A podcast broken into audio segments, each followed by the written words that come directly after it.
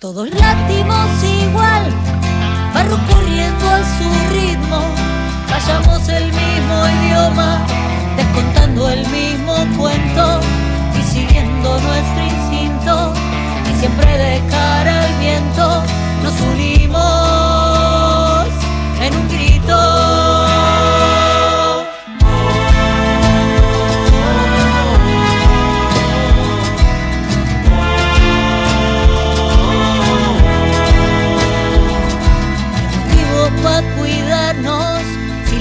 metrallas del miedo, varias flores encendidas y en el alma un mismo fuego. Y a poco te aturdimos, tantas brujas silenciadas, empoderadas, unidas, aliadas.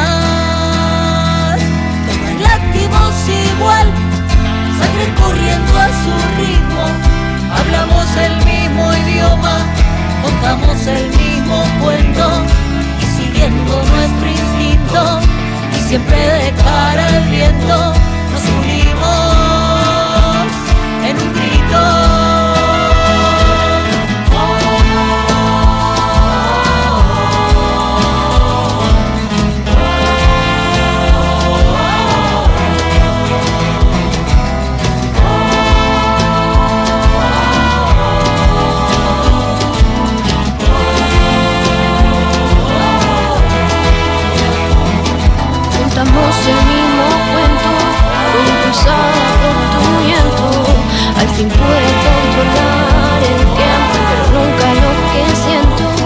si pudiera demostrarlo, tan solo con un gesto, calmaría este oasis, pronto un sentimiento, de sostiene su sonrisa en los días más oscuros, aunque vaya sin prisa, sin necesidad lo Hola, ¿cómo están? ¿Están? Sí, las oímos, las sentimos, las vivimos. Desde este lado de la frecuencia, desde este costado del dial, gritamos las feministas villeras, las mujeres, travestis, trans y lesbianas que no agachamos la cabeza. Nos paramos bien plantadas debajo de la línea de la pobreza, para discutir cómo es, para que no se naturalice el sistema patriarcal tan opresivo, tan desigual, tan cruel. Para no quejarnos, sino preguntarnos, ¿dónde carajo está Tehuel? Tampoco hay términos universitarios para definirnos, más que el acompañamiento, la contención y la lucha que fabricamos en el manto del Ni Una Menos, que nos hace resistir, con la voz de las ancestras, con la sangre latinoamericana, acá desde el barro donde intentamos sobrevivir. Abrazadas, en una ronda, compartiendo las vivencias, en cada derecho conquistado está la sabiduría de nuestras experiencias las redes feministas son las que salvan vidas en nuestras barriadas, pero en estos tiempos no tenemos alivio. Entre el 1 de enero y fines de mayo del 2021 se registraron 94 femicidios y transfemicidios. Acá gestamos los cuidados para nunca más ser silenciadas, con la frente en alto desde todos los barrios. Las villeras nos queremos vivas y con salarios.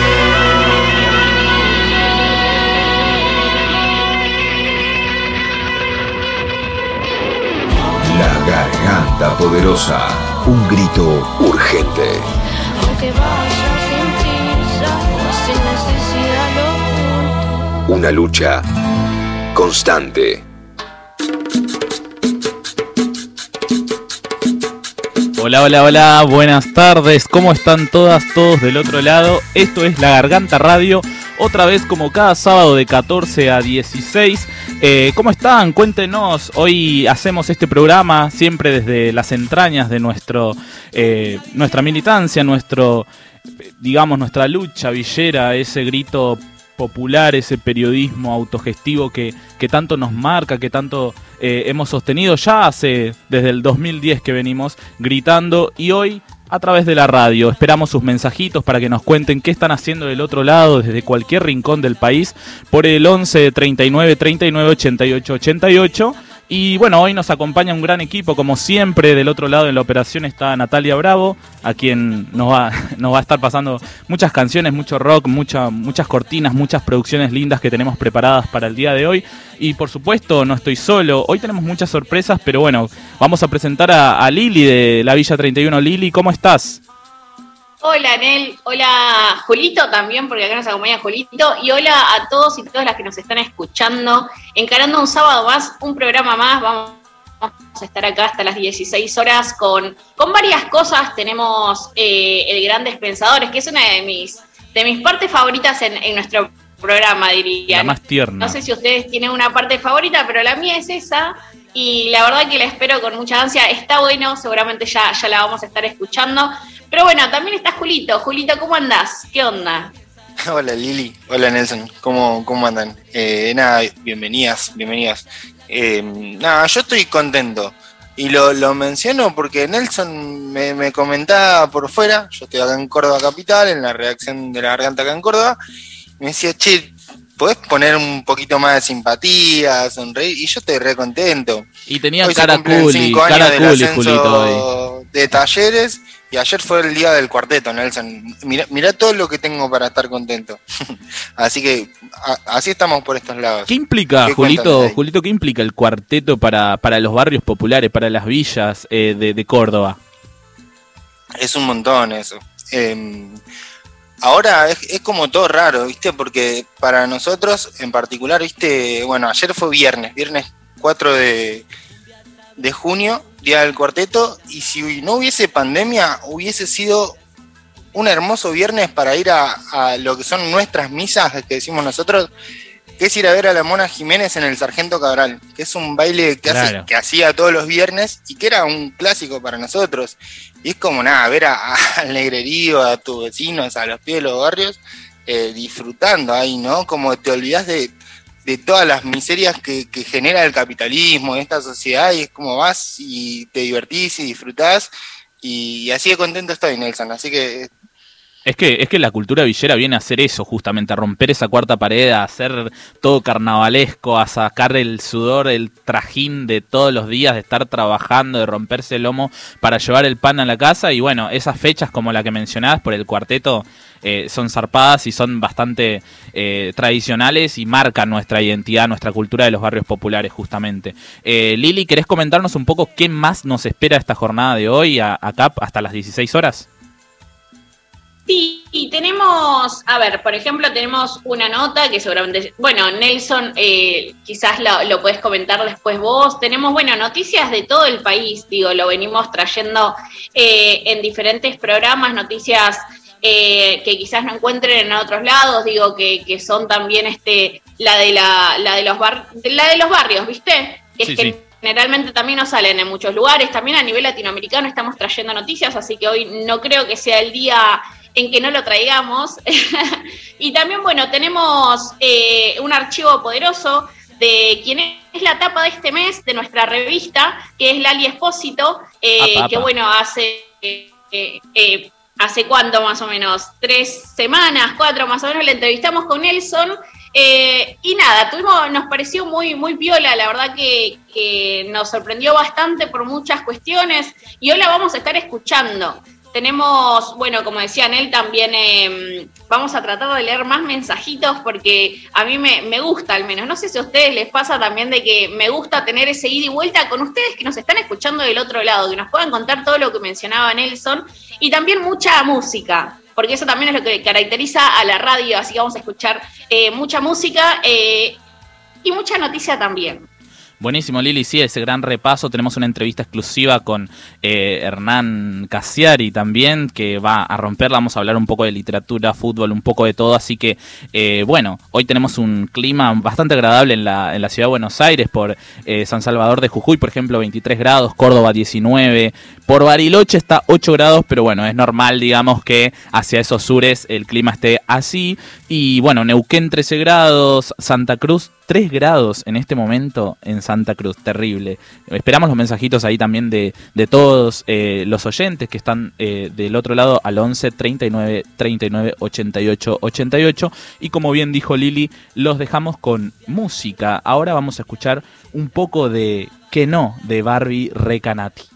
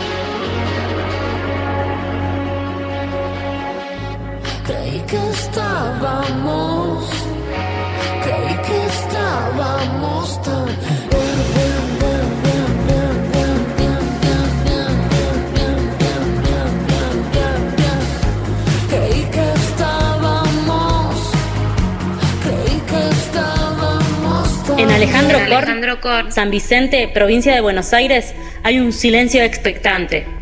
No, No, no. No se trata de un cartel, ni una foto o un simple titular.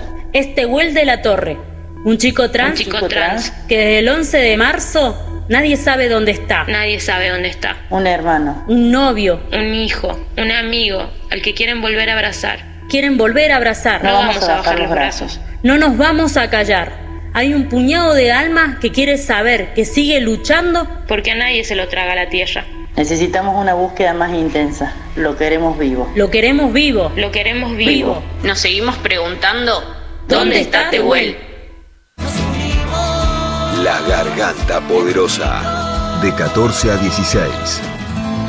La voz urgente. Despertarse. Bañarse. Bañarse. Ir al trabajo. Auriculares. Siempre.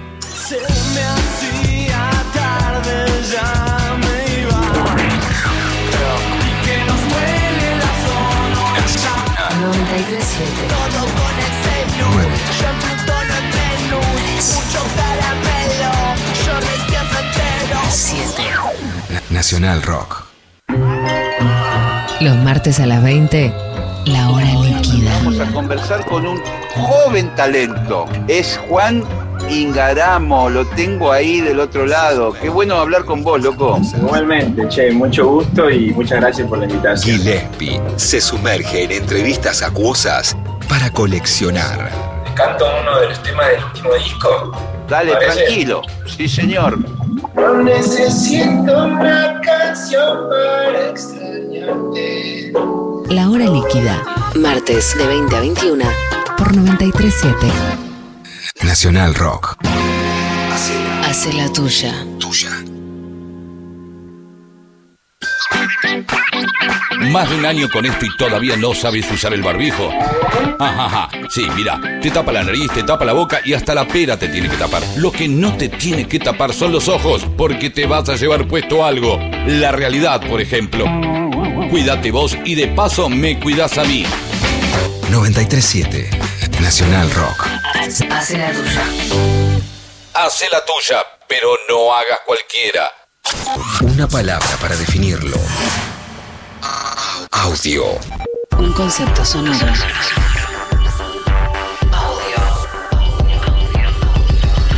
Sábados de 22 a 0. Con Z Bocio y DJ Way. Audio. Audio. Por 937. Nacional Rock. Hace la tuya. 937. Mandanos tu WhatsApp 11 39 39 88 88. Todos latimos igual, La Garganta Poderosa. Hasta las 16. nos unimos En Nacional Rock.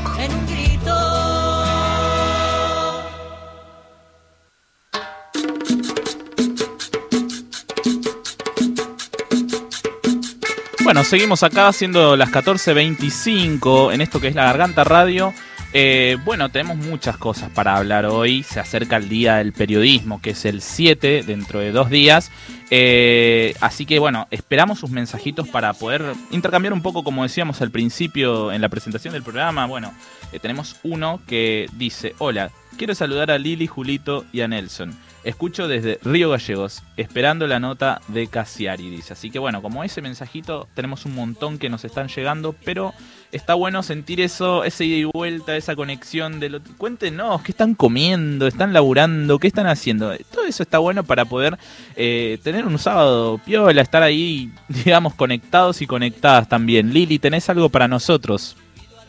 Así es, Nelson. Eh, bueno, estás mencionando también que se acerca el día del y de la periodista, es ahora nomás, es el lunes, y por eso también extendimos, bueno, el análisis de lo que es el periodismo o la comunicación para nuestros peques, esos vecinitos, esas vecinitas que desde el segmento de los grandes pensadores nos van a compartir su mirada al respecto y nos dejan picando un poquito de su sabiduría. ¿Te parece si los escuchamos? Buenísimo. Vamos a escuchar entonces este grito de las infancias villeras. Para algunos periodistas, Las y los pibes de las villas, son pirañas. para nosotras y nosotros, la luz que descubre sus artimañas. Para ellos, Son causantes de la inseguridad, para nosotros, la esperanza de esta sociedad. Para sus noticieros, Son peligrosos, para la poderosa, son altos grosos. Y si le guste a quien le guste, señoras y señores, Nuestras niñas y niños no son no chicos. son chicos, son son grandes grandes pensadores. ¿Qué es el periodismo para vos? El periodismo para mí es algo que te informa de lo que está pasando por afuera y adentro de tu barrio y por otras partes. que alguien escribe el periódico y nos informa qué sucede en la ciudad. Para mí el periodismo son las personas que van a entrevistar a la gente para después ponerlo en las noticias y los diarios.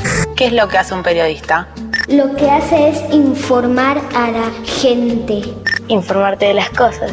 Te informa de lo que está pasando. Entrevista a la gente para después poner en, las noticias o en los diarios. ¿Por qué te parece importante que existan los periodistas? Porque nos informa lo que hay en otros países o también nos puede pasar a nosotros, que es acá en Argentina. Porque si está pasando algo en tu barrio y vos no lo sabes, ellos te pueden avisar. Me parece muy importante así la gente se puede informar de las cosas que pasan. Es importante que el periodista esté para estar al tanto de lo que está pasando en el país o en la ciudad. Porque o si no, no vas a tener información para el trabajo, para la escuela y para todo lo más importante. ¿Escuchaste hablar a algún periodista sobre tu barrio alguna vez? No, yo no escuché hablar de un periodista. No, nunca escuché. Sí, hace mucho. No, nunca escuché. ¿Por qué es importante la comunicación? Es importante porque nosotros podemos contar el problema a los que lo pasan a nosotros. Eh, porque dan información y es para saber qué está pasando en el país. Para que la gente que está lejos de su familia se comunique con su familia o seres queridos. La comunicación es importante para entender y para estar hablando con las demás personas. ¿Está bueno que haya periodistas de tu barrio? Está bueno tener periodistas en nuestro barrio porque cuando a nosotros nos pasa algo le podemos decir a toda la gente lo que nos pasa a nosotros. Para que pueda hablar de lo que esté pasando acá, más informa a la gente y eso.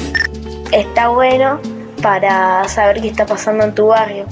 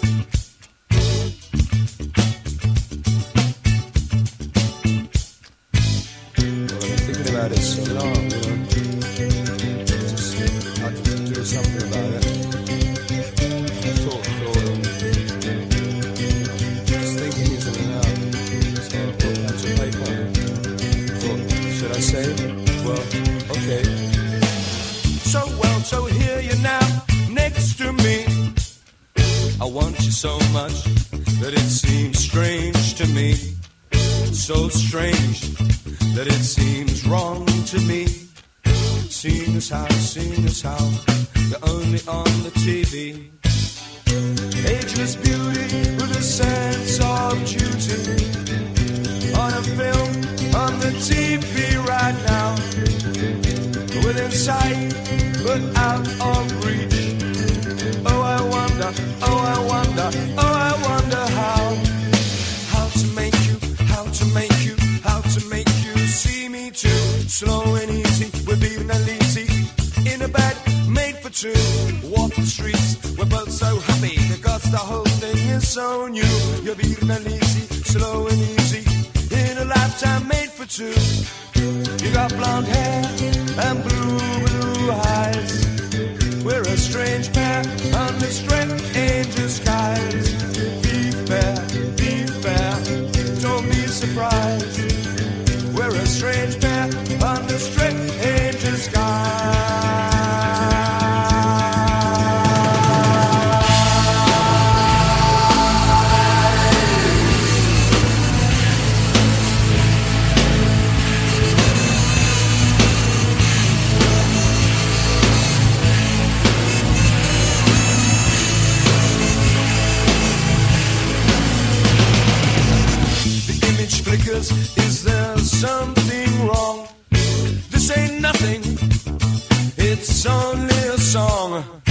Don't you worry, don't you hurry, just you tarry with me. Cause I'm so alone and you in a dress, in a dressing gown, going up or going down with a smile up here and one down there. Let me hold your hand, kiss your neck, get lost in your hair.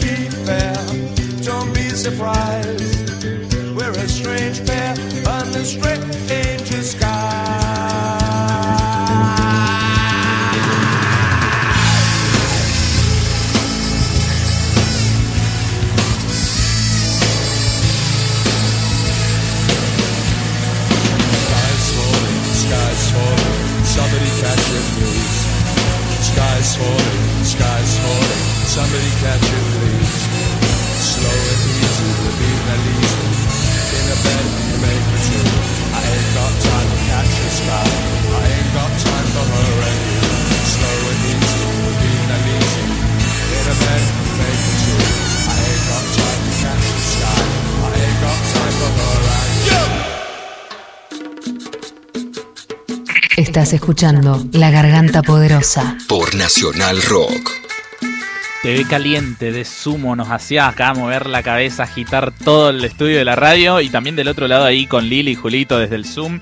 Por esta pandemia que todavía nos sigue separando, lamentablemente ya lleva cuánto, un año y medio, un año y cinco meses, la verdad que ya me perdí la cuenta, medio que eh, venimos casi acostumbrados a esta distancia horrible que la verdad es que extraño Lili que estemos acá como antes en el programa mirándonos, eh, riéndonos y compartiendo desde tiene otra sensación, ¿no?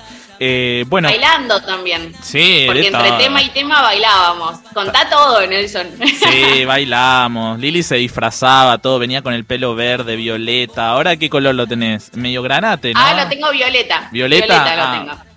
Bueno, veo daltónico, dal- dal- daltónico, ¿cómo se dice? Bueno. Julito, Ma- no te rías. Bien, bien, bien. A, a los oyentes, a las oyentes les digo, yo soy una, yo soy paraguayo.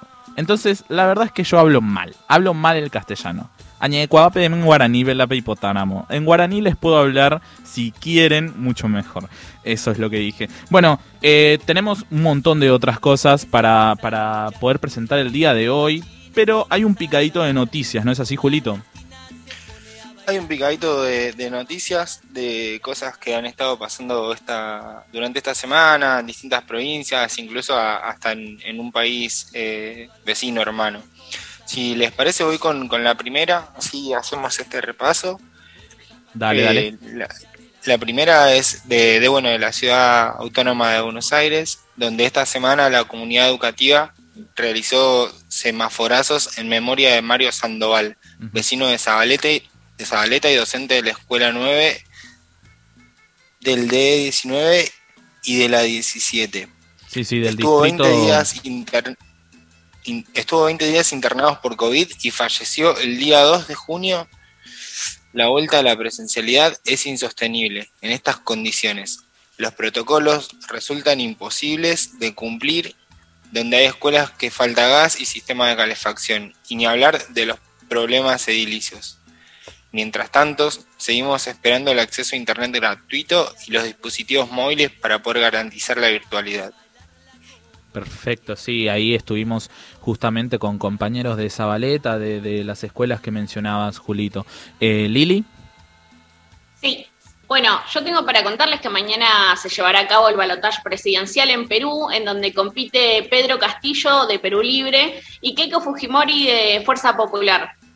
Eh, bueno, profesor y dirigente sindical, Castillo de 51 años de edad se formó en el seno de una familia esclavizada en el poblado de Puña, en Tacabamba, eh, ubicado en el departamento de Cajamarca, encabezó dos huelgas importantes en el Perú eh, como representante del sector educativo para exigir mejores condiciones laborales y salariales para los maestros y las maestras. Eh, una fue en el 2017 con una duración de más de 50 días y la otra en el 2018 donde se dio paso a la creación de la Federación Nacional de Trabajadores por la Educación. Keiko, de, eh, de 46 años, es la hija de Alberto Fujimori, expresidente de Perú, entre 1990 y el 2000, condenado a 25 años de prisión por corrupción, delitos de lesa humanidad y aún falta el juicio por las esterilizaciones forzadas em, a más de 200 mujeres, esto según el registro oficial y según el registro informal, por así decirlo, a más de 200.000. Eh, con poco más de 20 años de oficio de primera dama em, durante la presidencia de su padre. Eh, está acusada por el abajato, em, pero bueno, la justicia le dio un perdón y no la investigó más. En la primera vuelta, Castillo sacó un 18,9% de los votos y Keiko el 13,4%. Fue una votación eh, muy, muy fragmentada realmente entre los 18 candidatos. Así que bueno, este es el panorama de lo que está sucediendo y lo que, lo que viene en Perú también. Perfecto, Lili, gracias. Eh, y otra información como más eh, festiva tiene que ver con la Asamblea de la Poderosa de San Rafael, que cumple este 8 de junio cinco años. Eh, digamos que en medio de, esa de esta pandemia que, que, hace estragos, tuvo que adaptarse por fuerza mayor a un montón de, cosas y, se extraña obviamente las actividades en los territorios con los pibes, esa presencialidad eh, y hoy se sigue sosteniendo los comedores y también la Casa de las Mujeres y Ciencia que está en construcción, ¿no? Eh, con todos los protocolos que, que, implica este, esta emergencia sanitaria. Bien, acá desde el estudio Espineta, eh, justamente eh, vamos al estudio mayor, se dice, eh, ahí me corrige Natalia del otro lado, que se llama Espineta justamente. Vamos a escuchar una canción de él para, para poder calentar un poco esta previa porque ya se viene en un rato la entrevista.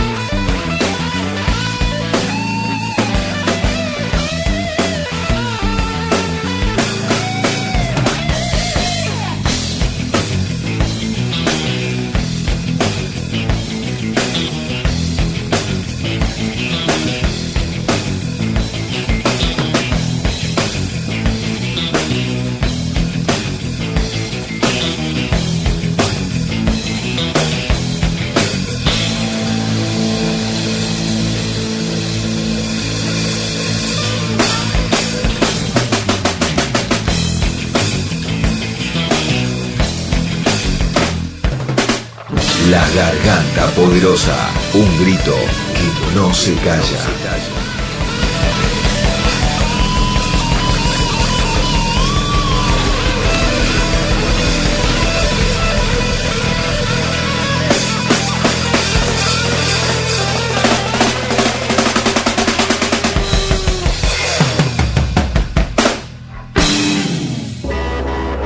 En esta cuarentena te quedaste en casa y cocinaste con rock.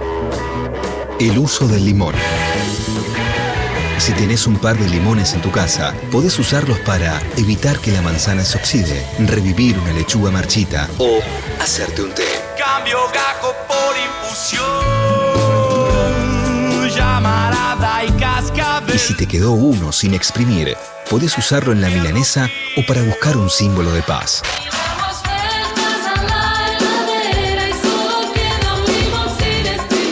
Desoxidate. ¿Quedó limón para el tequila? En medio de cualquier pandemia, el rock tiene sus recetas. Cuídate para cuidar. 937 Nacional Rock. Nacional Rock. Información, música y delirio. Un gran plan. Brasil. Una vez bajé 10 pisos con unos portugueses y cuando bajé le pregunté al que estaba conmigo, le digo, ¿qué hablaban en alemán? Tengo una negación con el portugués. A la hora en que nadie se quiere levantar, acá ya estamos con los ojos abiertos. María da Grasa Meneghel. Me suena, pero no sé qué es. Dilma. Ah, no, Dilma se llama Dilma. Qué pelotuda.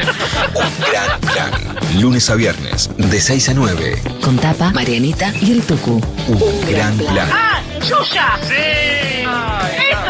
¡Qué boluda! Por 937. Nacional Rock. Haz la tuya. Aquí comienza el tiempo, tenemos todo para hacerlo. Llegó Correo Compras, la nueva plataforma de compras online de correo argentino. Vos sabés, dar es recibir. Compra como nunca, recibí como siempre.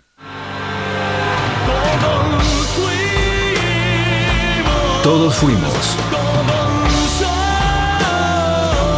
Todos somos.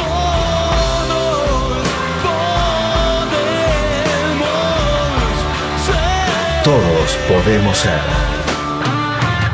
¿Sabías que para frenar completamente un vehículo que circula a 100 km por hora, un día de lluvia, se necesita un espacio tan largo como el de una cancha de fútbol? Si el asfalto está mojado, reducí la velocidad y aumentá la distancia de seguridad en relación al vehículo que tenés adelante. Soy Diego Molina, de Conduciendo Conciencia, para Nacional Rock.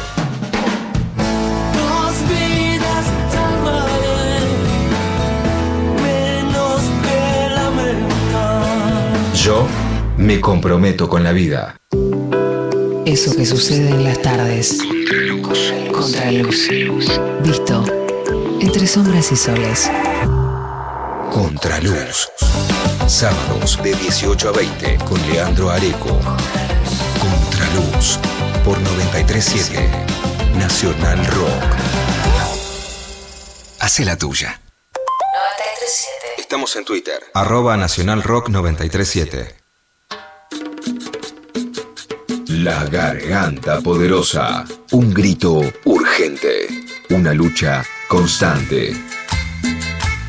Seguimos acá en la Garganta Radio, Lili. Se nos cayó un compañero, ¿no? Se le fue la luz, dice Julito, allá por la redacción de Córdoba. Como cosas Bueno, comunes que cosas suceden en los barrios. Exactamente, eso iba a decir, Nel. Eh, lamentablemente eh, nos pasa muy seguido. Digo, bueno, esta vez fue en vivo y le pasó a Julito. Lamentablemente nos pasa muy seguido en todo el país, en las diferentes barriadas. Digo, y esto afecta, digo, ahora particularmente eh, por el invierno, digo, eso genera además los cortes de luz por los malos tendidos eléctricos y también los incendios. Eh, y esto que acaba de pasar suele pasar lamentablemente a Nelson en la 21, a Miaka en la 31. Eh, realmente es muy complicado, más en estas fechas con tanto frío.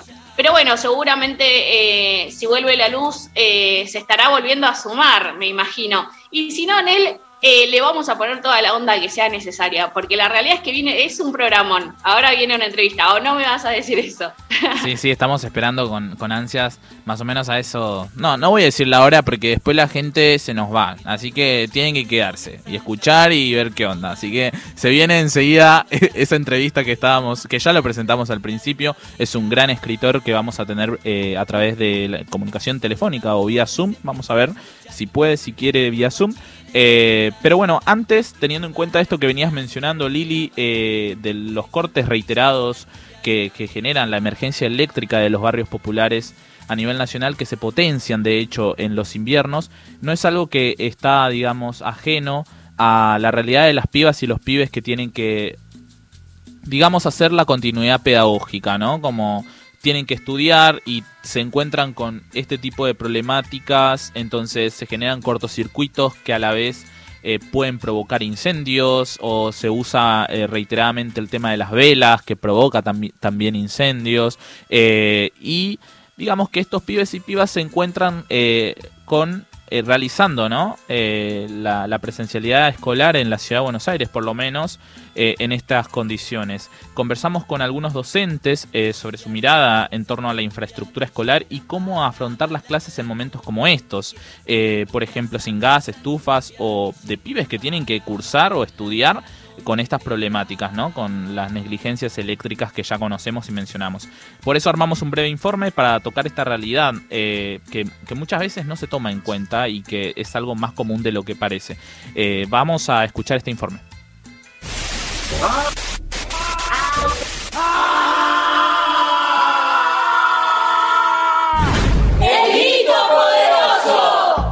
Luego de la suspensión de las clases en la ciudad de Buenos Aires, las y los pibes regresaron al formato de la presencialidad desde esta semana. A la vez, empezó uno de los meses más fríos del año. Esto, sumado a que el gobierno de la ciudad ajustó este año un 70% del presupuesto para la infraestructura escolar, no es algo gratuito, y menos para las villas. ¿Cómo es volver a la presencialidad cuando las condiciones edilicias no son aptas? Te lo resumimos en este informe. El gobierno de Horacio Rodríguez Larreta definió recortar para este año el presupuesto para la infraestructura escolar. Pasó de 3.068,7 millones de pesos a 1.140,4 millones de pesos. Las decisiones como estas provocan que las y los pibes lleven frazadas para cursar en las aulas que se transforman en verdaderas heladeras ante la falta de estufas o de gas, como sucede en la escuela número 5 de Villa Soldati, que tiene una matrícula de 500 estudiantes mi nombre es Pablo Martín Cruzet, soy profesor de la escuela número 5 del Distrito Escolar 19. Esto es en Villa Soldati. La matrícula que tenemos en la escuela entre los tres turnos es de aproximadamente 500 chicos.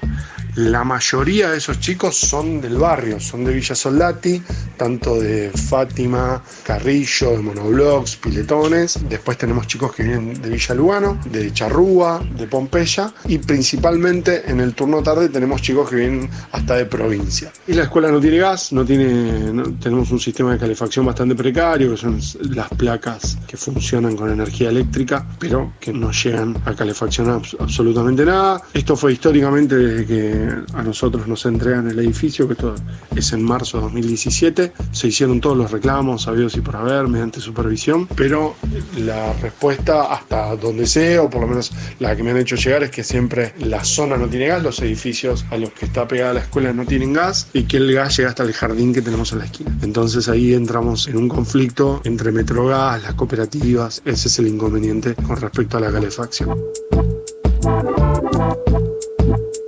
Ahora bien, muchas escuelas no tienen las condiciones óptimas para sobrellevar las burbujas y la ventilación y a la vez velar por la salud y la educación de los estudiantes que van desde nuestros barrios. Las inundaciones, los cortes reiterados de luz, la falta de abrigo e incluso los incendios provocados por cortocircuitos o el uso de velas son realidades que ponen muchos obstáculos para las y los vecinos durante los peores inviernos y son las maestras y los maestros quienes deben contenerlos.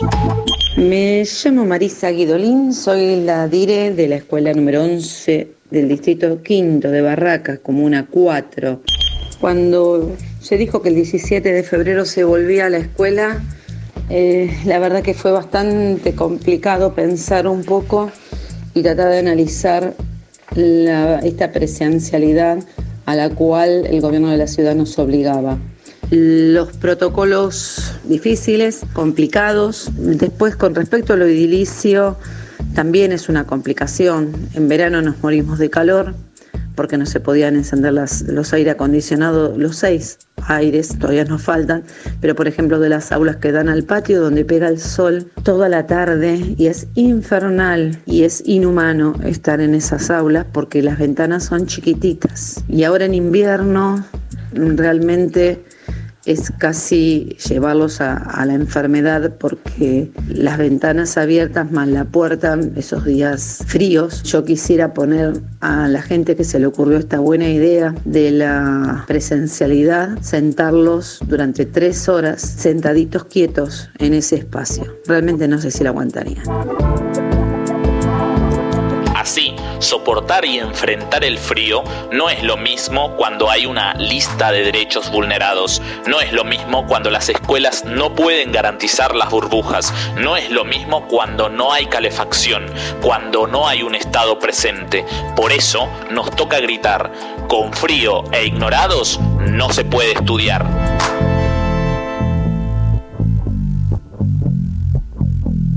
Piensa que su verdad es todo y lo que opinen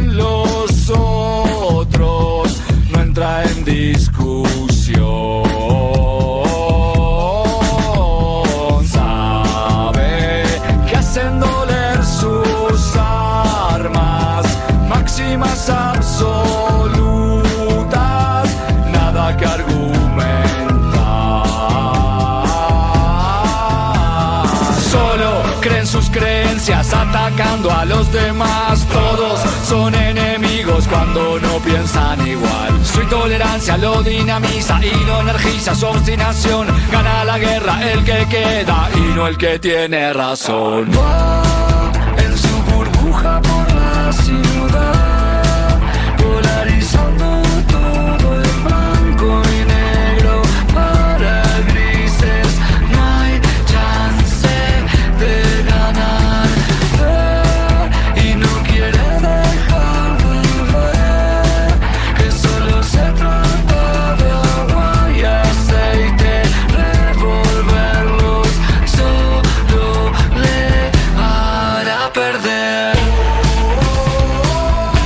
Que empiece el fuego.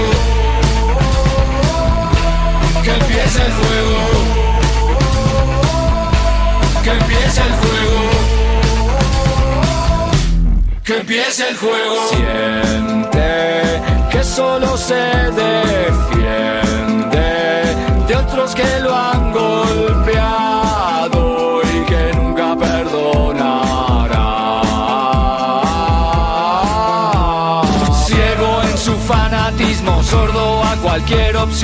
vive condicionado como el perro de Pablo. Pone la mira en su adversario solo para desacreditar. Qué fácil es ser moralista, qué difícil tener moral.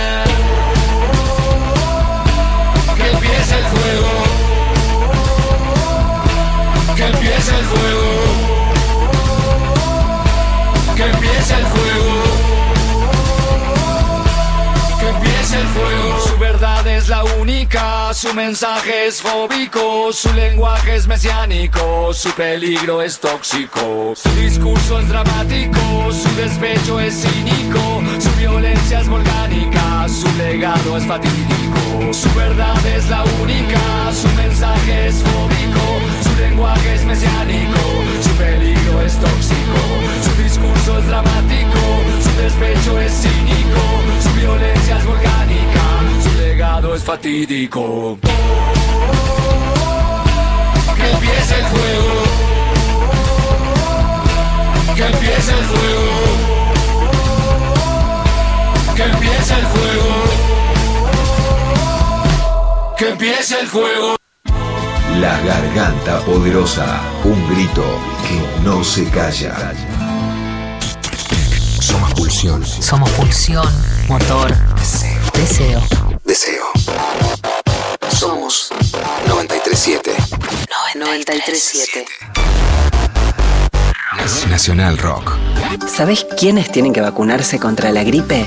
Informate en argentina.gov.ar barra salud barra vacunas barra antigripal o al 0800-222-1002. La vacuna es gratuita en todos los vacunatorios del país. Argentina Unida. 937. Seguinos en Facebook, Nacional Rock 937.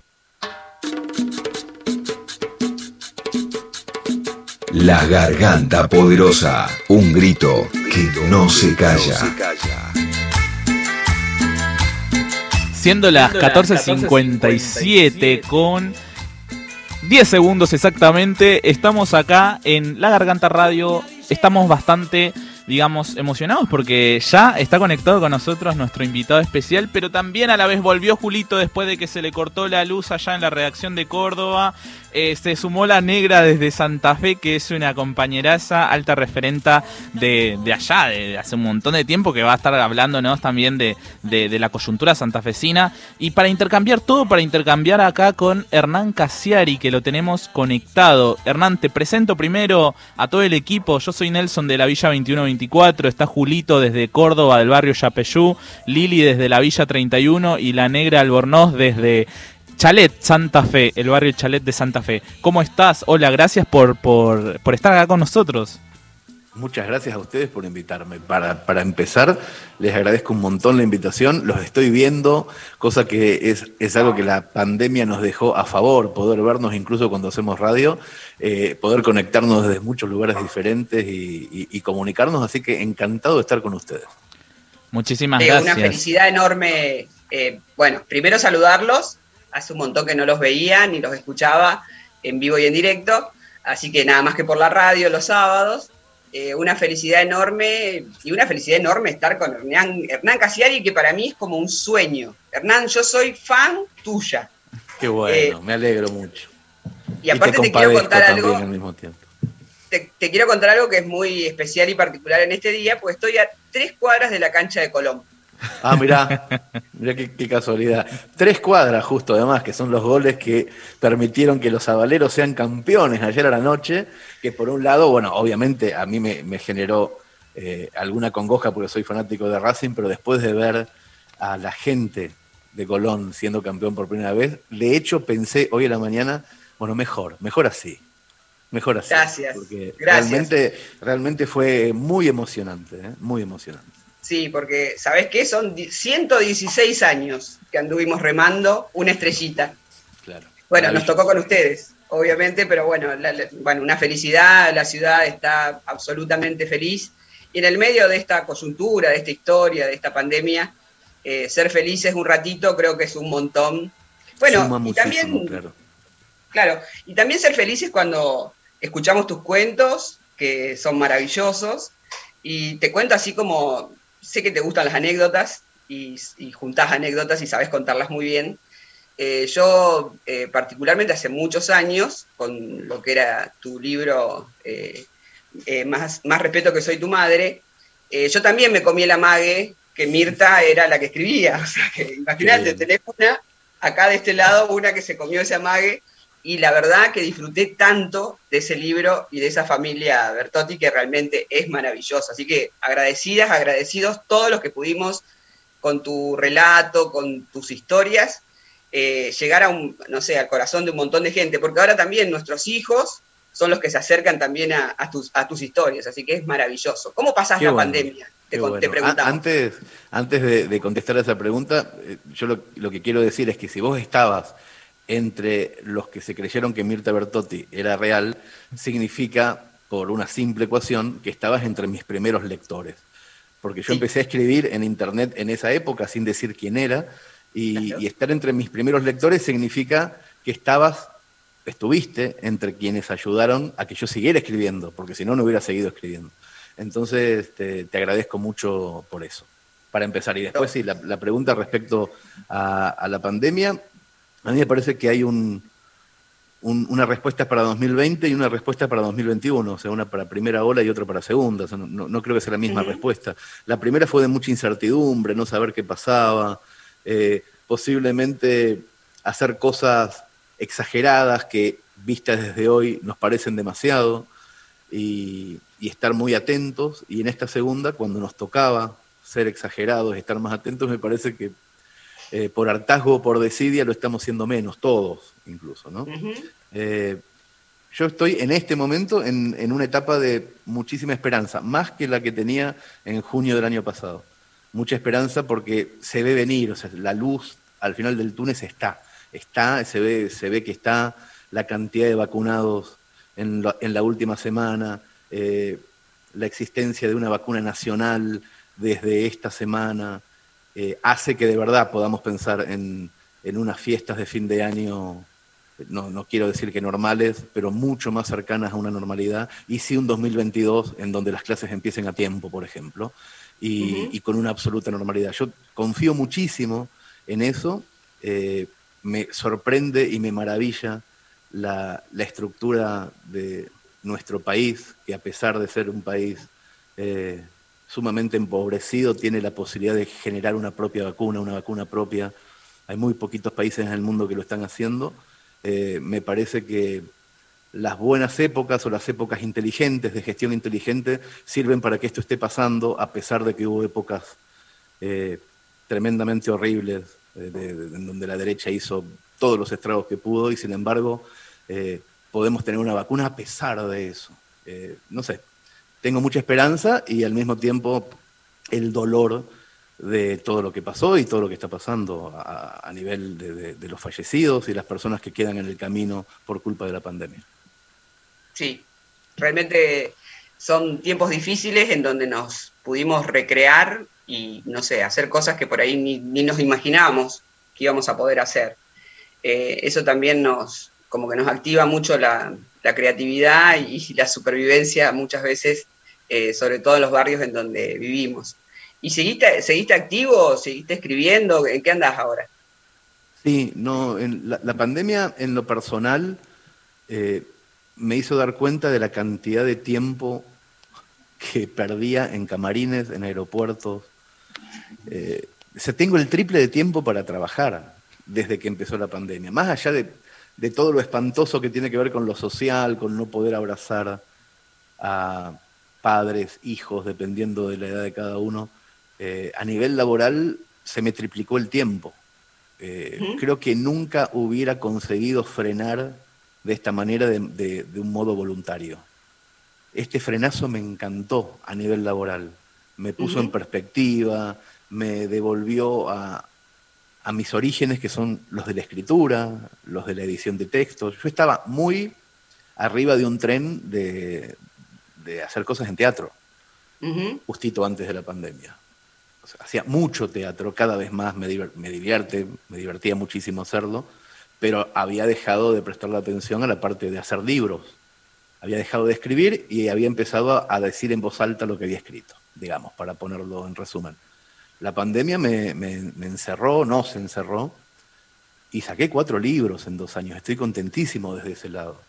Contentísimo, me senté a escribir, estaba, estuve más en contacto con el pensamiento, con pensar, con comunicarme conmigo, bueno, ese tipo de cosas que, eh, que también son una especie de perogrullo o de cliché. Para los que escribimos es muy útil reconectar con, con la cabeza, con el propio pensamiento, porque eh, se desoxidan ciertas, ciertos automatismos también. Uno trabaja mucho en automático y la pandemia vino también, más allá de, de los problemones que generó, en lo personal, adentro de cada cabeza, nos vino a decir, eh, bueno, listo, se acabó todo lo automático. Levantarse la mañana y hacerlo de siempre, se acabó, pensemos de vuelta todo. En ese pensemos de vuelta todo hay un costo social enorme, pero también hay una nueva creatividad. Y, y desde el lado de, por lo menos para hablar de algo positivo, eh, desde esa creatividad me parece que salimos un poquito mejores. Hernán, a propósito justamente de que mencionabas esto y escribiste un montón de libros en estos dos años, eh, te quería preguntar, hay una frase tuya que está en una pared que dice los PDFs de todos mis libros están gratis en internet, pero ¿quién regala un PDF para los cumpleaños? Dice. Eh, ¿Cómo fue dar ¿no? ese salto? Eh, que tan pocos escritores lo hacen. Básicamente regalar tus obras eh, y que cualquiera que tiene internet, ¿no? que puede tener el derecho a acceder a un buen internet y demás, lo puede leer. ¿Qué mensaje das con este gesto y, cómo repercutió en tu laburo eso? El mensaje es clarísimo y es ideológico y va más allá de, de cualquier estrategia. El objeto tiene un precio necesariamente porque tiene una distribución, una logística, se gasta papel, tinta y todo eso tiene un costo. Pero lo que dice el objeto cultural tiene que ser libre. E, esa es la cuestión. O sea, no puede ser posible que una persona que no tenga acceso a la compra de un objeto tampoco tenga acceso a lo que ese objeto dice. Eso no puede ocurrir y nos equivocamos mucho, o se equivocaron mucho durante todo el siglo XIX y el siglo XX, con, con obstáculos que se llaman copyright o derecho de autor, que son los mismos que tienen que ver con la propiedad intelectual, la propiedad privada, un montón de, de, cuestiones que lo único que hacen es desnivelar permanentemente la desigualdad entre las personas. O sea, el que tiene para comprarse un libro, tiene para tener un futuro. No, no puede, no, puede funcionar de esa manera. Cada cual desde su pequeñita baldosa tiene que hacer algo al respecto y, mi pequeño algo, mi pequeño granito de arena es que mis objetos tienen un precio, pero no lo que digo. Lo que digo es libre. Libre en todo sentido, en todo el sentido más absoluto. Cualquiera puede utilizar mis obras incluso para hacer con ellas eh, cosas comerciales, sin darme un centavo a mí. Mi obra está liberada. Desde la primera cosa que escribí hasta la última que escriba, no tienen derecho de autor. Eso es, es, algo que puse, que dejé muy claro cuando empecé a hacerlo. Eh, con las primeras editoriales con las que trabajé, que no eran mi editorial, me costó mucho explicarles eso. De hecho, se generó un inciso en el artículo 8 que inventé yo por, por, por pedido mío, de que las cosas que están en Internet, que después una editorial venda, sigan estando en Internet liberadas. Y después cuando tuve mi editorial fue todo mucho más fácil. Todo mucho más fácil porque lo hago, ya no, no, le tengo que pedir permiso a ningún papá para hacer lo que se me antoje con mi obra. Y eso es fundamental. Para la gente que nos está escuchando, estamos hablando con Hernán Casiari, siendo las 15 y 10 por la Garganta Radio. Eh, a propósito de esto que mencionabas vos, de, esta libertad y de la industria cultural específicamente, quiero también hacer como un resumencito para, para los oyentes, para las compañeras, todo, todo el país, digamos, que a través de Nacional Rock nos está escuchando en este momento. En una charla TED eh, dijiste que desde España, en tu blog, lo único que hacías era escribir cuentitos, ¿no? Literal, lo dijiste así, y que de a poco te fueron visitando cada vez más personas, que los medios tradicionales y editoriales cada vez eh, también eh, se acercaban más a vos por el, éxito de tus escritos, ¿no? Em, y bueno, tu crítica, justamente como mencionabas recién, eh, se centró en estos intermediarios, ¿no? La industria editorial que, te impidió tener mayor contacto con tus lectores y lectoras. Em, esto a partir de esa charla TED que diste, ¿no? y que dijiste que a tal punto eh, renunciaste y mandaste a cagar a los editoriales y a los medios donde laburabas. Y, bueno, en torno a esto mi pregunta es, eh, desde esta experiencia ¿no? que relatabas en esa charla TED, eh, ¿cómo hacer hoy, no? Para ser un, uno, una escritora y tener que lidiar con un monstruo que es esta industria y también el Internet donde hay una sobreinformación. ¿Cómo pueden los sectores populares plasmar su literatura en un mercado voraz como este? Bueno, de la manera que lo hacen ustedes. Me parece que es como un eh, es como un objetivo clarísimo, o sea, mirando a quienes lo están haciendo bien. O sea, no es que eh, como hace 10 o 15 años eh, el horizonte está vacío de nuevas fórmulas, ya no está vacío de nuevas fórmulas. Desde el costado puramente editorial, la editorial Orsay o la revista Orsay, todas las cosas que hacemos desde Orsay, ya tienen 10 años de ser rentables y de que están funcionando y de que no las baja nadie porque no tienen ni publicidad, ni subsidios, ni nada. O sea, es imposible que alguien diga, no te hago más publicidad acá y tu revista no sirve más. O sea, no, estamos blindados de todo. O sea, ni siquiera imprimimos más de lo que vendemos. Es, la revista se imprime con, toda, eh, con, con todo el paquete vendido, la gente ya la compró. Hacemos solamente las necesarias para poder pagar los sueldos. Eh, no sé, quiero decir, me parece que el, el, el resultado o la ecuación o el consejo es ausencia de codicia. Me parece que con eso ya está. Cualquiera puede hacer cualquier cosa en tanto no haya uno de corbata pensando solamente en plata, plata, plata, plata, plata, plata, plata, cuánto me voy a quedar con esto, ¿Cuánto? en tanto todos los integrantes de un proyecto, no importa cuál proyecto, ¿eh? puede ser que yo sacar un disco, hacer una pequeña obra de teatro, una película independiente, una revista de cultura, una radio comunitaria, no importa cuál sea el proyecto, en tanto todas las personas estén pensando en objetivos nobles, claros y genuinos, y no se le mienta a nadie, es imposible que no funcione.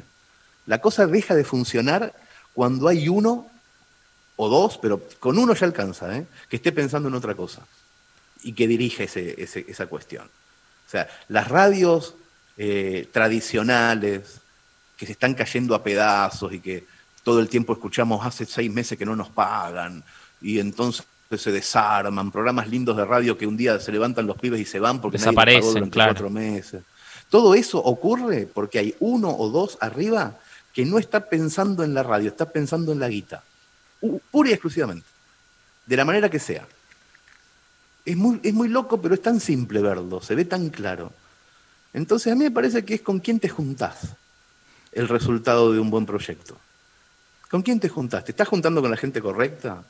En el caso de aquello, de hacer una revista, el diseñador es el correcto, el que te distribuye es el correcto. ¿Toda es gente con la que podría estar tomando mate a la tarde hablando de otra cosa? Claro, ¿qué compañero o compañera tenés al lado, no? es fundamental, es fundamental.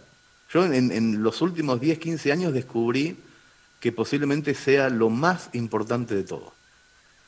Eh, estar en la misma frecuencia que los compañeros respecto al objetivo que estamos buscando con nuestro trabajo. Si el objetivo es el mismo y ese objetivo es noble, va a funcionar. Incluso, ojo, si el objetivo es ser unos hijos de puta y ganar guita y todos piensan lo mismo, también funciona. ¿eh? Sí, sí, la fórmula. No es que, que funciona lo genuino, no, funciona la mierda también en tanto todos estemos de acuerdo. Pero ellos están mucho más experimentados en estar de acuerdo en ser hijos de puta que nosotros en, en hacer las cosas bien. Tenemos que aprender de esa unión de mierda para el bien. Sí, de, de- de una ola Hernán desde acá de Córdoba, Julito. Yo, Hola, yo un poco pensaba en eso, ¿no? No sé, hace unos minutos atrás estábamos escuchando la, la sección de grandes pensadores donde hablaban, bueno, del Día del Periodista, ¿no? Y, y nosotros en nuestra revista tenemos como redactor jefe a Rodolfo Walsh. Y bueno, no sé, la libertad y, y un montón de, de frases de él nos, nos quedan, las traemos ahora, eh, en parte las hacemos nuestras también y, y tratamos de, en medio de todos estos quilombos que tenemos en la actualidad, poder rescatar y reflotar esas ideas.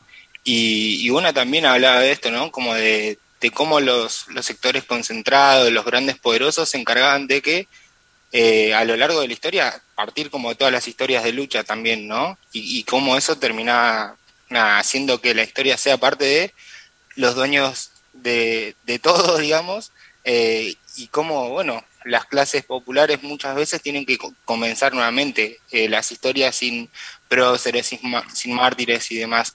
¿Cómo ves eso vos hoy en día? A mí me parece que la, la posibilidad de comunicarnos desde la base, algunos le llaman redes sociales, internet, a mí me parece que más allá del nombre que tenga, hay algo que 20 años atrás no había pasado nunca en la historia de la humanidad, que es que las bases puedan comunicarse. Yo creo que si en 1980 alguien le hubiera dicho a los poderosos, a los dueños del mundo, che, está a punto de nacer un sistema en donde las bases se van a poder comunicar, hubieran cortado la posibilidad de Internet.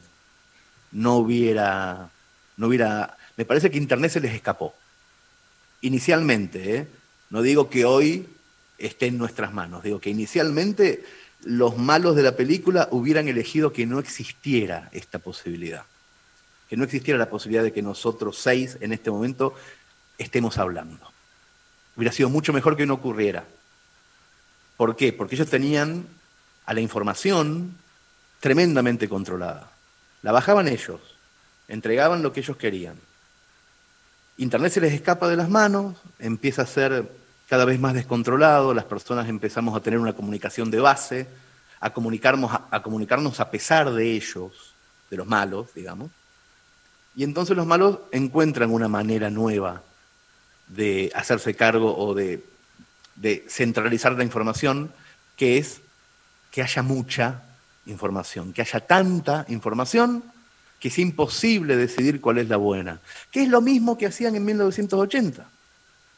En medio de la dictadura te daban una información y vos tenías que comerte esa. Ahora que no pueden hacer eso, tiran 750 que son mentiras para que la verdadera se pierda en ese, en ese, en ese viento incontenible. Entonces, la persona que mete un fake hoy el medio de comunicación que hoy dice una mentira es la misma persona que trabajaba para la dictadura. Es la misma familia, es el mismo grupo, es el mismo porqué.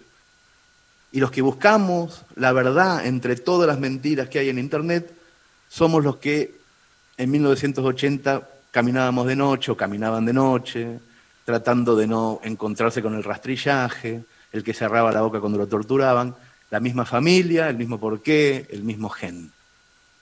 Entonces, mientras tengamos claro eso, mientras tengamos claro que aunque las veredas de hoy sean un poco más modernas, mientras sepamos por qué vereda hay que ir, hoy el trabajo es desmalezar. El trabajo es decir esto es mentira, esto es mentira, esto es mentira, esto es mentira, esto es verdad. Esto es mentira, esto es mentira, esto es verdad. El trabajo de hoy es ese. Es ser un medio de comunicación que dentro de 60, 70 años no le dé vergüenza a nuestros nietos. Es ese el trabajo. El trabajo no es por hoy. Yo creo que los nietos de los dueños de la revista Gente, o los nietos de los dueños de la revista Somos de 1980, y se deben sentir un poco avergonzados de cómo trabajaban sus abuelos el periodismo, la comunicación en 1979. Bueno, nuestro trabajo es que nuestros nietos no se avergüencen de nosotros, que no seamos nosotros los que tiran las mentiras para que nadie sepa la verdad, que seamos dentro de lo que podemos en nuestra pequeñita baldosa los que hagamos las cosas bien. Hernán, Me parece que es tan simple como eso todo. Viste que, un poco en, este repaso histórico que, que, haces como, bueno, desde 1900, 1800 a, a las formas ¿no? de, de manejar la información, también se, se, han modificado también en esto que mencionabas, ¿no? De que, bueno, antes no hacía falta de, no sé, eh, manejar eh, a la sociedad de tal forma, no sé, que vaya un mensajero y entregue, no sé, un diploma para que eh, lo, relate a toda la sociedad, sino ahora es esto, es mandar un texto, una fake news y, publicarla y se pierde un montón de, información y se, y se desvirtúa, ¿no? Para, para nosotras y nosotros también es como importante, muy importante, disputar el sentido de, la palabra, ¿no? darle valor, porque si no se termina perdiendo, no sé, esto que, decimos nosotros, hacer periodismo villero desde la base. Eh, las compañeras, bueno, construyeron el feminismo villero también, ¿no? Desde, desde esos lugares. Entonces, como nada, vos como, como escritor, ¿no? ¿Cómo, ¿Cómo ves o desde dónde crees que, se puede defender el poder de la palabra? Desde ese lugar. Me parece que la garganta es un, un ejemplo clarísimo de cómo se tienen que hacer las cosas, de que las cosas tienen que ocurrir, más allá de que en una enorme velocidad y una vorágine tremenda para estar a la altura de los tiempos, con muchísima creatividad. Y con mucha fuerza y con mucho huevo y con mucho ovario para que las cosas ocurran. Me parece que desde ese lado las, las empresas comunitarias, vuelvo a lo de siempre, en donde las personas tienen un objetivo claro, no importa si ese objetivo es bueno o es malo a efectos de cumplirlo. Mientras sea claro, obviamente esperemos que sea bueno siempre, ¿no? Pero mientras sea claro y genuino y se diga en voz alta cuál es el objetivo real, me parece que, está todo bien. A me parece que esa es la manera. Por eso puse un ejemplo tan metafórico respecto a qué pasaba en nuestra sociedad cuando la información escaseaba y qué pasa hoy cuando la información abunda demasiado. Las personas que reproducían en mimeógrafos la información verdadera hace 40 años, es hoy la que está diciendo, che, esto es mentira, che, esto es mentira, che, esto es mentira, vayan, vayamos por acá. Es la misma gente, es, es el mismo objetivo. Entonces, no es tan difícil darse cuenta dónde están los medios que hacen mal y dónde están los que hacen bien. Independientemente de lo ideológico chiquitito, independientemente de la derecha, la izquierda, eh, los gorilas y los peronistas, independientemente de eso, es muy simple darse cuenta dónde están los medios que lo que necesitan es todo el tiempo ensuciar y no limpiar. Eso me parece que queda bastante claro y, desde ese lugar eh, ustedes son como un faro también para muchísima gente que dice, no, pero en determinadas circunstancias sociopolíticas o socioeconómicas no se puede. ¿Qué no se puede? ¿Cómo que no se puede? Mira esto, mira esto, mira esto. Y entre esos, mira esto, están ustedes como, como espejo de cómo sí se puede. Entonces, bueno, eso es maravilloso. Sí, yo creo que hay, hoy hay una disputa que para nosotras y nosotros es muy importante, que es, la Internet. Eh, porque esa, es por ahí donde pasa mucha información y también por donde nos educamos en esta, en esta nueva realidad. Eh, y es un lugar bastante jodido porque nos deja muchas veces afuera. La, radio es la radio es maravillosa porque podemos llegar a todos los lugares con un aparatito, pero en realidad a través de Internet eh, muchas barriadas están absolutamente desconectadas de esto y ahí otra vez perdemos. Eh, y esto me parece que es como, como la, disputa en donde nosotras podemos volcar contenidos, eh, defender ideas, pero es un lugar en donde los poderosos también nos achican porque ahí nos sacan de nuevo de juego. Absolutamente, absolutamente. Por eso hay, hay medios de comunicación que no mueren nunca. Por ejemplo, la radio es un medio que nació en 1920, que todo el tiempo estuvo siempre en, uy, ahora aparece la televisión blanco y negro y muere la radio. Uy, ahora aparece el cine y muere la radio. Nunca muere, es imposible. Porque como el fútbol, hacen falta poquitas, poquitas cosas para poder jugarlo. O sea, por eso hay, eh, hay deportes de élite, porque son caras las herramientas, que yo hay que comprar una raqueta, hay que comprarse un pantaloncito blanco, el tenis es de élite. El fútbol son dos buzos y una pelota. Ya tenés un arco y el porqué. La radio es eso también. La radio es revolucionaria solamente porque se prende en cualquier lado. Internet todavía no, pero va en camino de serlo también. La, pandemia, una de las cosas que acercó es la tecnologización de mucha gente que no tenía tecnología, que no, más allá de no tener acceso, que no tenía comprensión de la tecnología.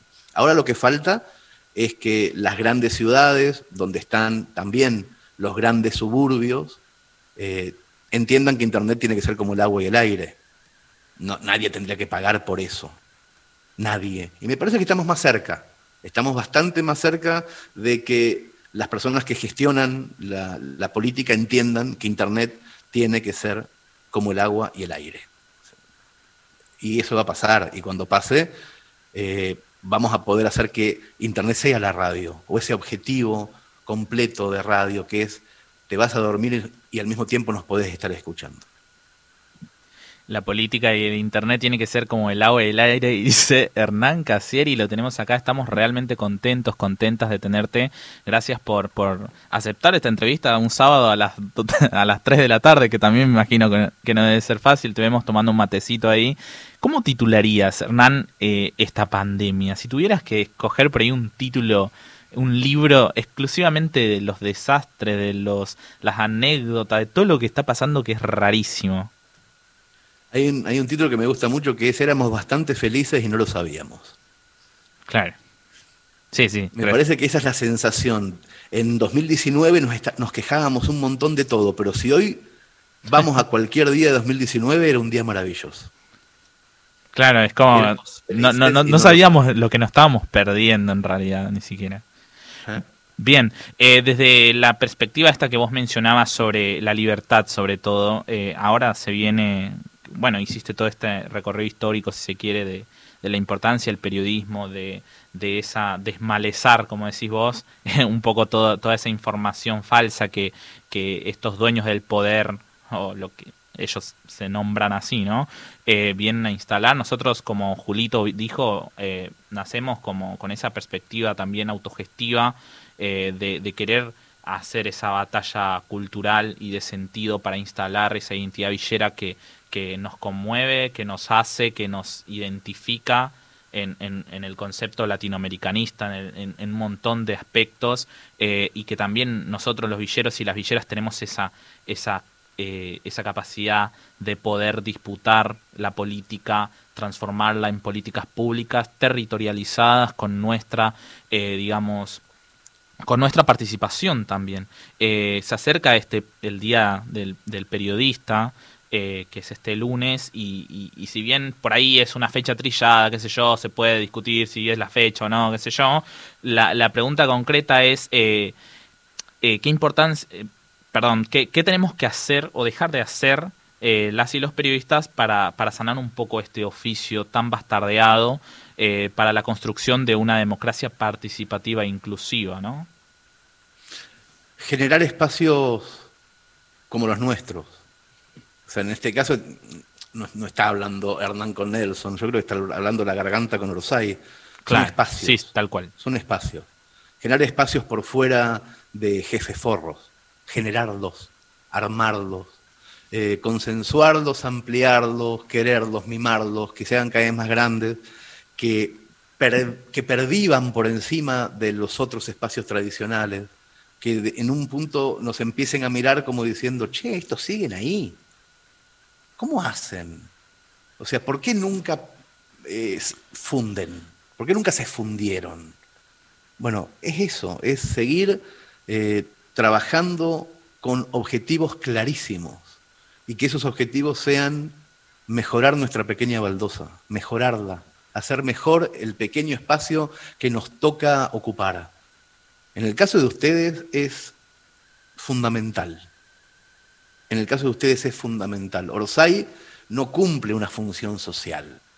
Es muchísimo más lúdico todo lo que hacemos, lo hacemos con el mismo amor y con, y con un montón de respeto, pero si no existiéramos tampoco pasaría nada. En el caso de la garganta no. En el caso de la garganta, si no existieran, sería peor el mundo. Entonces, hay algo eh, más allá de la admiración que, que es mutua, que es mutua, compañero. Digo, no, pero más allá de eso, a mí me parece que el trabajo, tiene, el trabajo del periodista eh, tiene que ser hoy el de filtrar, no el de comunicar. Porque comunicar comunica el malo todo el tiempo. Lo que tenemos que hacer es filtrar. Si en este momento la metáfora fuera que estamos en un bote que se está llenando de agua, nuestro trabajo es sacar ese agua y tirarla al mar de vuelta todo el tiempo, incluso con la sensación espantosa de que no vamos a conseguir no hundirnos con esa sensación espantosa, inclusive hay que sacar agua y sacar agua y sacar agua, porque al mismo tiempo en el sacar agua está posiblemente el objetivo final. Estamos naufragando, es obvio que los que están haciendo las cosas mal tienen muchísimo más recursos que nosotros. Está clarísimo. Pero resignarse no es una opción. Hay que sacar agua todo el tiempo, todo el tiempo. Puede ser que no ganemos nunca, pero yo estoy convencido de que hay un descendiente nuestro que sí va a ganar. Y que en ese momento, cuando eso pase, tenemos que haber sido los buenos. No podemos ser en esa Wikipedia los malos. En la Wikipedia del futuro no podemos ser los malos. No, no da que nuestros nietos o nuestros bisnietos, los que empiecen a pasarlo un poco mejor y, el mundo sea menos desigual, miren para atrás y nosotros seamos los hijos de puta. Hagamos esto por eso. Hagámoslo por eso. Hernán, acá te saluda Lili de la Villa Hola, 31. Lili. ¿Cómo estás? Eh, eh, bueno, primero comentarte, justo hablaba con, con Elson también previo, eh, agradecerte, porque justo hoy, entre ayer y hoy estuve escuchando también vivos, escuchando videos que hiciste también. Y hoy particularmente hablaba, justo estaba hablando por teléfono con un vecino de, de otras cosas, le digo, boludo, tenés que escuchar a este chabón. Le digo, tenemos que juntarnos y escuchar juntos a este chabón y charlar al respecto de todo. Y bueno, no quería no darte las gracias primero por eso, porque realmente eh, me hizo viajar, posta. Entonces, primero compartirte eso, que pasó hoy a la mañana hace unas horas nomás. Eh, y por otro lado, bueno, esto que, mencionaba, ¿no? Últimamente, gracias también a, los streaming, a los videos, estás compartiendo públicamente eh, literatura, con tu hija. Eh, yo quería preguntarte, ¿no? ¿Cómo vivís esas producciones en Instagram como padre? también cuál es el objetivo que tienen con este proyecto y si siempre fueron de, hacer este intercambio ahora llamado Zoom de libros. Bueno, sí, en realidad Zoom de libros, que son conversaciones con mi hija Nina, que tiene 17 años y vive en, Barcelona, es algo que empezó con la pandemia, no, no, comenzó públicamente. Nosotros nos, veíamos hasta que empezó la pandemia una vez cada dos meses de forma sistemática. O iba yo para allá o ella venía para acá, pero nunca pasaban 60 días sin vernos, en Argentina o en, o en Barcelona. Cuando empezó la pandemia nos cagó absolutamente esa rutina y empezamos a utilizar la tecnología mucho más fuerte, mucho más fuerte, el Zoom. Y claro, una cosa era cuando ella tenía 12, 13 años, consumía una literatura muy juvenil, muy juvenil, y entonces charlábamos un poquito de libros, pero eh, yo era bastante reticente a lo que ella leía, no me gustaba tanto. Pero claro, ahora cambió, está terminando la secundaria y me di cuenta de que hay una persona con una cabeza impresionante empezando ya a descubrir la literatura que yo descubrí a esa edad, a los 17, 18, y empezamos a tener unas conversaciones que yo digo, chau, qué alegría poder hablar con un hijo de esta manera. O sea, que tengamos gustos en común de verdad. Y un día digo, Nina, ¿no te dan ganas de que lo grabe esto? Porque me parece que está buenísimo. Ya veníamos todo un año hablando de libros, ella leía como siete u ocho por semana, yo dos o tres. Y, y me dijo que sí, lo empezamos a grabar y ya salieron cinco capítulos en zoomdelibros.com, si quieren ir a buscarlo. Eh, en donde eso es, la grabación puntual de cosas que vienen pasando desde hace un año y medio y que yo no la puedo creer. Para mí es como una especie de paraíso tener un hijo en la edad en que debería estar enojadísima conmigo en este momento, a los 17 es la edad de enojarse con el padre, que en vez de estar pasando eso, estemos hablando, que yo, de Oscar Wilde, o de Cortázar, o de García Márquez, o ella me cuenta de los nuevos autores que yo desconozco y me termino comprando libros que, me recomienda ella, me parece divertidísimo. Negra, un último bocadillo para ir cerrando esta, esta conversación, que si es por nosotros tendríamos toda la tarde hablando con vos, te invitaríamos en todos los barrios para hablar en nuestras bibliotecas populares, pero bueno, sabemos que no se puede. Eh, ahí... Cuando se pueda, háganlo. ¿eh? Sí, por supuesto. Sí, que cuando, cuando se pueda, obviamente te, queremos invitar. Dale, porque nos parece, como dice la Lili, ¿no? Eh, algunos te fuimos descubriendo antes, otras después, pero no sé, lo que me parece que lo que producís, eh, que es mucho sentimiento y eso nos llega muy, muy fácil. Porque a veces esto de quiénes son los, dueños de la palabra y qué palabras son las que se usan, ¿no? Eh, y, ahí por ahí nos perdemos porque no entendemos qué nos están diciendo, y a vos te entendemos clarito. Y eso me parece que es, como, para nosotros un valor enorme que te podamos entender. Eso que, eso que decís a mí me, deja muy tranquilo también, porque uno de mis objetivos es, es la claridad de concepto. Es uno de mis objetivos más fuertes. Bueno, eso, eso nos pasa.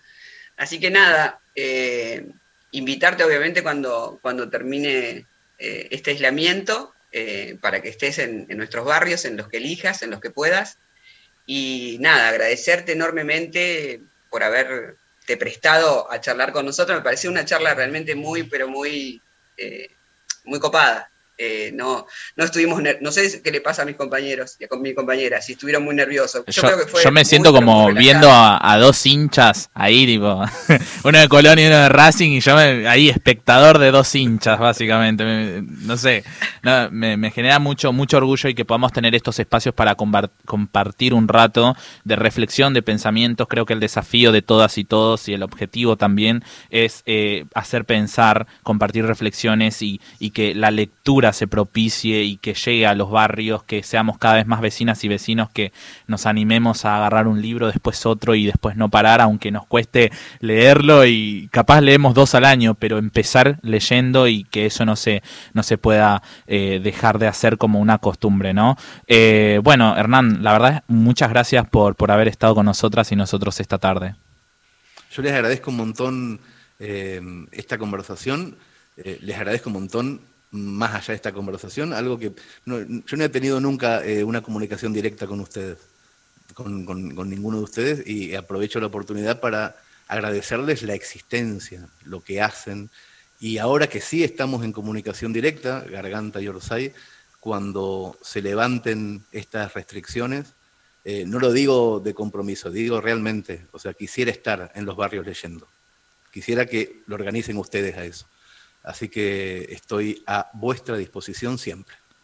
Anotadísimo. Hernán Casiari, señoras y señores, los vamos a dejar ahora con música, leer y escribir de las pastillas del abuelo para seguir que este programa todavía no terminó.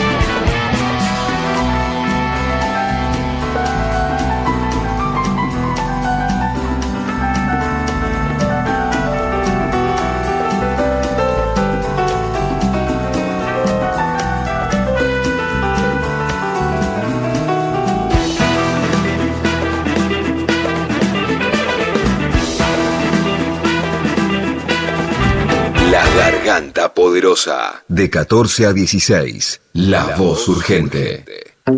Cansada de Zoom. Más zumbiada no podés estar. Más zumbiados no podemos estar. ¿Qué hacer? Volver a la escucha. Voces que piensan. Voces que hablan. Y música de por acá. 937. Nacional Rock.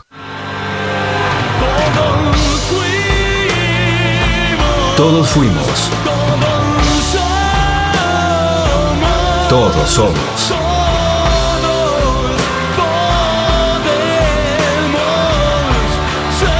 Todos podemos ser. ¿Sabías que solo el tiempo elimina los efectos del alcohol? Ni un café, ni una ducha, ni el agua. Si tomaste, no manejes. Soy Diego Molina de Conduciendo Conciencia para Nacional Rock.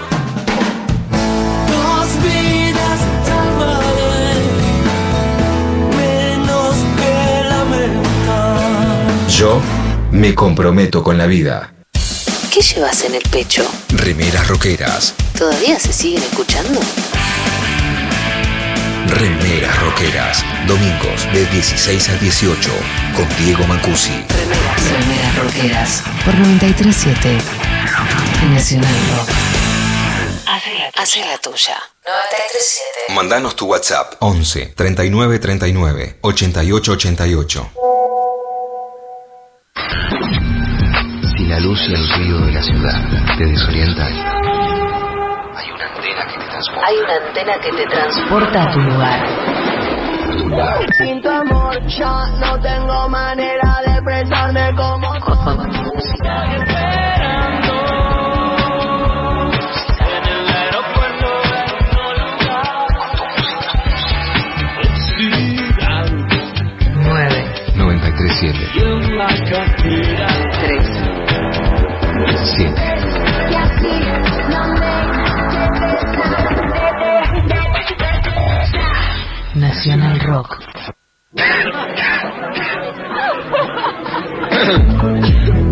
¿A qué vas a ir a esa fiesta clandestina?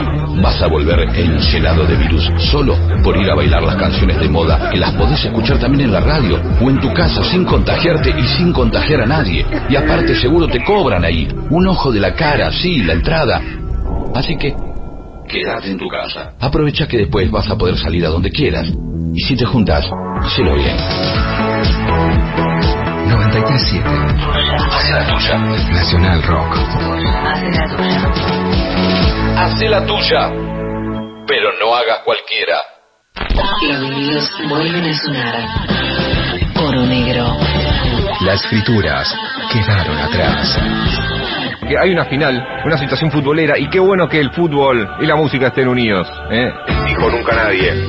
Dos equipos, Chelsea y Manchester City. No va a ser de Brighton, obviamente es de Manchester, el Chelsea, de Londres, hay un montón de hinchas del Chelsea, si se quiere. Sax, por ejemplo, de Madness, fin de la lista. No, mentira, hay más, pero bueno. Y también hay muchos hinchas de Manchester City, como por ejemplo el señor Johnny Marr, guitarrista de Smith. Sábados de 16 a 18 con Marcia Romero. Oro negro. Por 937 Nacional Rock. Hace la tuya. 937. Seguinos en Facebook, Nacional Rock 937. La garganta poderosa. Un grito urgente.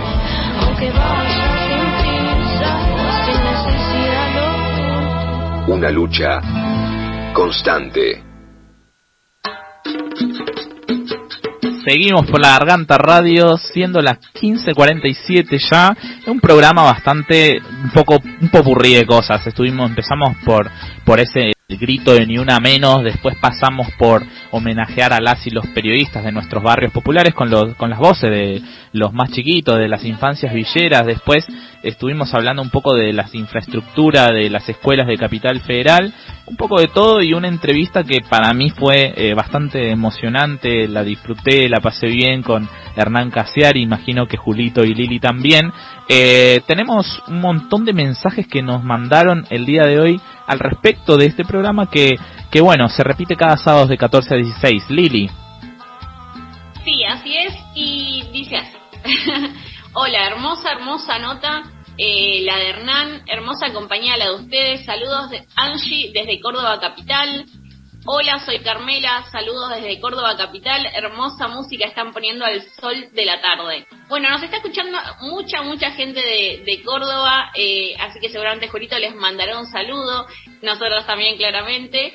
Tengo otro mensaje que dice, saludos desde Ulapes, eh, en La Rioja, hermoso y necesario programa, nos llenan de energías para encarar la semana con más fuerza. Eh, mi nombre es Manu, así que les mandamos un saludo a todos los que nos están mandando mensajitos. Si no me equivoco, Julito también tiene más. Julito, contanos. Sí, todo Córdoba eh, está conectado. y aprovecho para mandar un saludo a los hinchas de talleres que hace cinco años ascendimos con un gol de Pablo Iñazú a la primera. y voy con los mensajes. Dice, hola Lilian, Julito y Nelson, acá firme fe desde Córdoba. Aplauso para esas pensadoras y pensadores. Muy feliz día para ustedes y para cada una y uno que ejerce el periodismo desde los barrios. Viva el periodismo libre y basta de la farsa de los títeres del poder económico. Por acá otro que dice, hola Nelson, soy Enrique de Bahía Blanca. Quería saludarlos y consultarles cómo hacen para no perder nunca su espíritu de lucha a pesar de todo. ¿Y dónde puedo conseguir la revista? Abrazo. Bueno, a, a Enrique no- nos puede escribir por, por las redes, por Instagram, por, por el Facebook o mandarnos un mail eh, y ahí nada, le, le veremos de hacer llegar las, las revistas a Bahía Blanca. Otro pueden que escribirnos para, para pueden escribirnos justamente para poder eh, suscribirse también a través de las redes sociales, así les llega la revista eh, a través digitalmente, ¿no? Tenemos eh, una noticia específica de eh, lo que tiene que ver la comunidad de Punta del Agua que explican que no cuentan con un centro de salud y una atención médica y están sin ese servicio hace tres meses, nada menos, ¿no? Eh, los médicos no, no vienen desde marzo a este lugar. Eh, los vecinos y las vecinas necesitan, por ejemplo, algunas pastillas para la presión, cosas muy comunes y, y también casos de mujeres embarazadas como María Castro, que es de allí, de Punta del Agua, eh, que lleva más de tres semanas esperando poder hacerse un control de embarazo porque el lugar más cercano eh, está a 30 kilómetros de distancia. Pensemos que estamos hablando de barrios populares que y salgamos un poco de ese eh, urbanocentrismo, ¿no? Que a veces eh, nos limita tanto la cabeza. Eh, por ejemplo, para poder acceder a, un hospital, eh, las y los vecinos de, Punta del Agua tienen que salir a la ruta eh, del barrio que está ahí ahí cerca eh, y hacer dedos para ver si tienen suerte de que alguien los lleve, ¿no? Los acerque. Hicimos reclamos ante las autoridades correspondientes de las diferentes áreas de la salud pública. Nos reunimos con el intendente Juan Carlos Quiroga Moyano, quien aseguró se estaba encargando del tema y aquí seguimos sin ninguna solución, explicaron desde el barrio. Así que bueno, esto como mensaje también específico para las autoridades de San Juan para que den solución a los vecinos y las vecinas de Punta del Agua. Eh, hay más mensajes, ¿no, Lili? Sí, así es. Em, tengo uno que es para vos particularmente que dice Banco Bueno. a Nelson cuando dijo Sures. Que, que Nelson se quedó con esa pensando hace un ratito. No hay un solo sur, depende desde dónde, la está, desde dónde están parados. Un abrazo desde Santiago del Estero. Y tengo otro también que dice, hola Nelson y Lili, tanto tiempo, los escucho todos los sábados, son unos grosos. Eh, gracias por contar la realidad de las barriadas. Los quiero, María. Bueno, un saludo enorme a María, que no nos dijo de dónde es, pero te mandamos un saludo enorme. Y también, nuevamente, creo que Julito tiene algunos. Espero no equivocarme, Julito. A ver, Julito. Sí, viste, Lili, que nada, nuevamente lo bancaron a Nelson como lo bancaron cuando dijo que no le gustaba el locro. Eh, Te están mandando mucho, ¿viste? Pero Y bueno, bueno, acá ¿cómo? viste, en el detrás de escena se armó como una polémica también de cuál es nuestro sur, si son muchos sures. Eh, estuvo interesante eh, eso que fue saliendo ahí. Ya me queda uno más. Dice: Hola, Lili, Nelson y Julito. Aquí desde San Rafael Mendoza, escuchando siempre el mejor programa que refleja la realidad en las barriadas. Abrazo inmenso. Marta, desde Rafa- San Rafael Mendoza. Bien, este programa obviamente es gracias eh, también a ustedes que nos escuchan todo, todos los sábados de 14 a 16. Queremos mandar un saludo específico a, a Miki Luzardi que está cumpliendo años, que bueno, nos abrió también las puertas y nos acompaña siempre eh, en la realización de este programa. Eh, pero bueno, seguimos acá por la Nacional Rock con música para poder eh, justamente ya en un ratito cerrar con otras novedades más. Así que bueno, muchas gracias. Eh, ahora vamos a escuchar un poco de canciones. Tu amor abrió una herida porque todo lo que te hace bien siempre te hace mal. Tu amor cambió mi vida como un rato para siempre, para lo que fue y será. Lo que fue y será. La bola sobre el piano a la mañana que ya que dejamos de cantar. Llegó la muerte un día y arrasó con todo, todo, todo, todo un vendaval fuerte vendaval.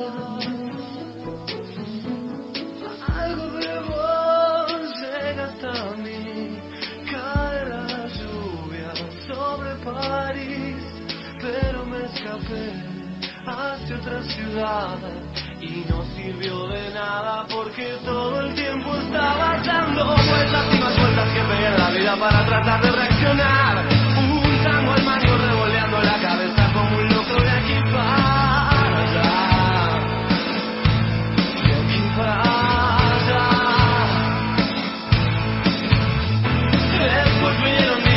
misterio y yo casi como todos los demás.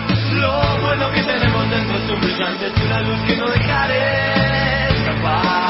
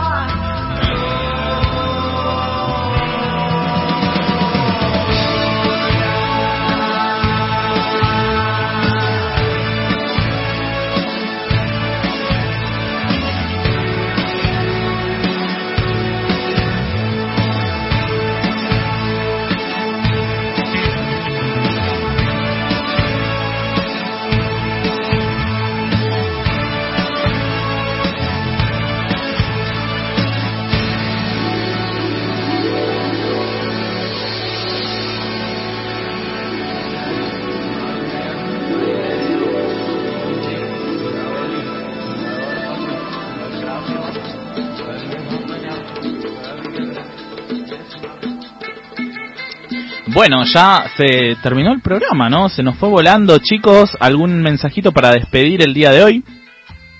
Sí, yo tengo un mensajito que lo leo rapidito que dice, buenas eh, a los chicos, eh, un saludo especial para Julito, dice de las chicas del merendero de la PODE, eh, que si no Julito que no vayas más, dice, eh, y dice que le lleves algo, mirá cómo te retan, ¿no? El mensaje lo mandó Romina Zamboni, dice que es de la asamblea del Yape en Córdoba, es para vos Julito. Pero bueno, eh, les mandamos un saludo a todas las personas que nos están escuchando eh, y estamos en el final ya, nos volvemos a encontrar el sábado que viene de 14 a 16. Yo particularmente le mando un abrazo a todas las personas. Julito, Sí, yo mandarle un, saludo grande a, todos los que nos estuvieron escuchando hoy, a Hernán nuevamente por, por su tiempo, la predisposición, por la litera- literatura y, y la linda charla, entrevista que tuvimos, eh, a Miki un nuevo feliz cumpleaños. Y bueno, esperarlas a todas y todos que nos podamos conectar nuevamente el próximo sábado. Desde acá, desde Córdoba, un gran abrazo. Sí, escuchábamos, antes de, de cerrar, escuchábamos a Tumba de la Gloria, que forma parte de El Amor Después del Amor, uno de los discos más vendidos de, de- del rock, ¿no? Eh, disco que eh, el primero de junio de esta semana cumplió sus 29 años. Eh, saludamos a Sergio Bosco, que nos estuvo acompañando al final del programa, y eh, también a Natalia Bravo, que estuvieron como operadores. Y bueno, los esperamos el sábado que viene de 14 a 16 por la Garganta Radio, y ahora los dejamos con Oro Negro de Maxi Romero.